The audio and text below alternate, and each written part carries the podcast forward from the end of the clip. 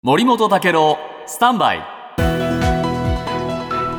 長官読み比べです、今日産経新聞の一面ですがイスラエル軍はガザ南部の最大都市ハンユニスの中心に到達したことが明らかになったというんですね、はい。で軍の司令官はですね地上戦開始後最も激戦になっているというふうに言っているんで激しい戦いが今繰り広げられているそうですそうした中で怖い話が2つ、一つは毎日新聞ですね。アメリカウォール・ストリート・ジャーナルが報じてるんですがガザ地区の地下トンネルに対してイスラエル軍が海水を注入する作戦を検討している、いや、怖いね、えー水攻めにするという、まあ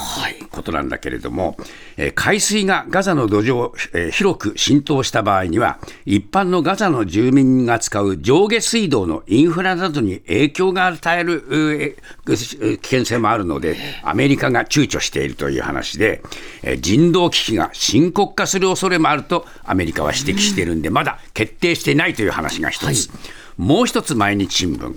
えーこれまでのですね AFP 通信が死者、えーハマスの戦闘が続く中、パレスチナ側はあ1万6000人、このうちハマスの戦闘員は5000人というふうに報じたんだそうです。でこれについて、イスラエル軍の、コリンクス報道官は、この数字について、非常に良い比率だと言った。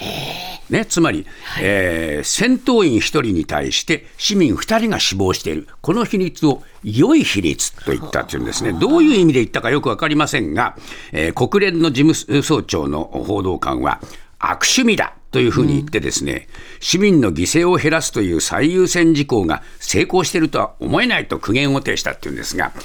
こういう発想でイスラエル軍はガザを攻めてるんですね。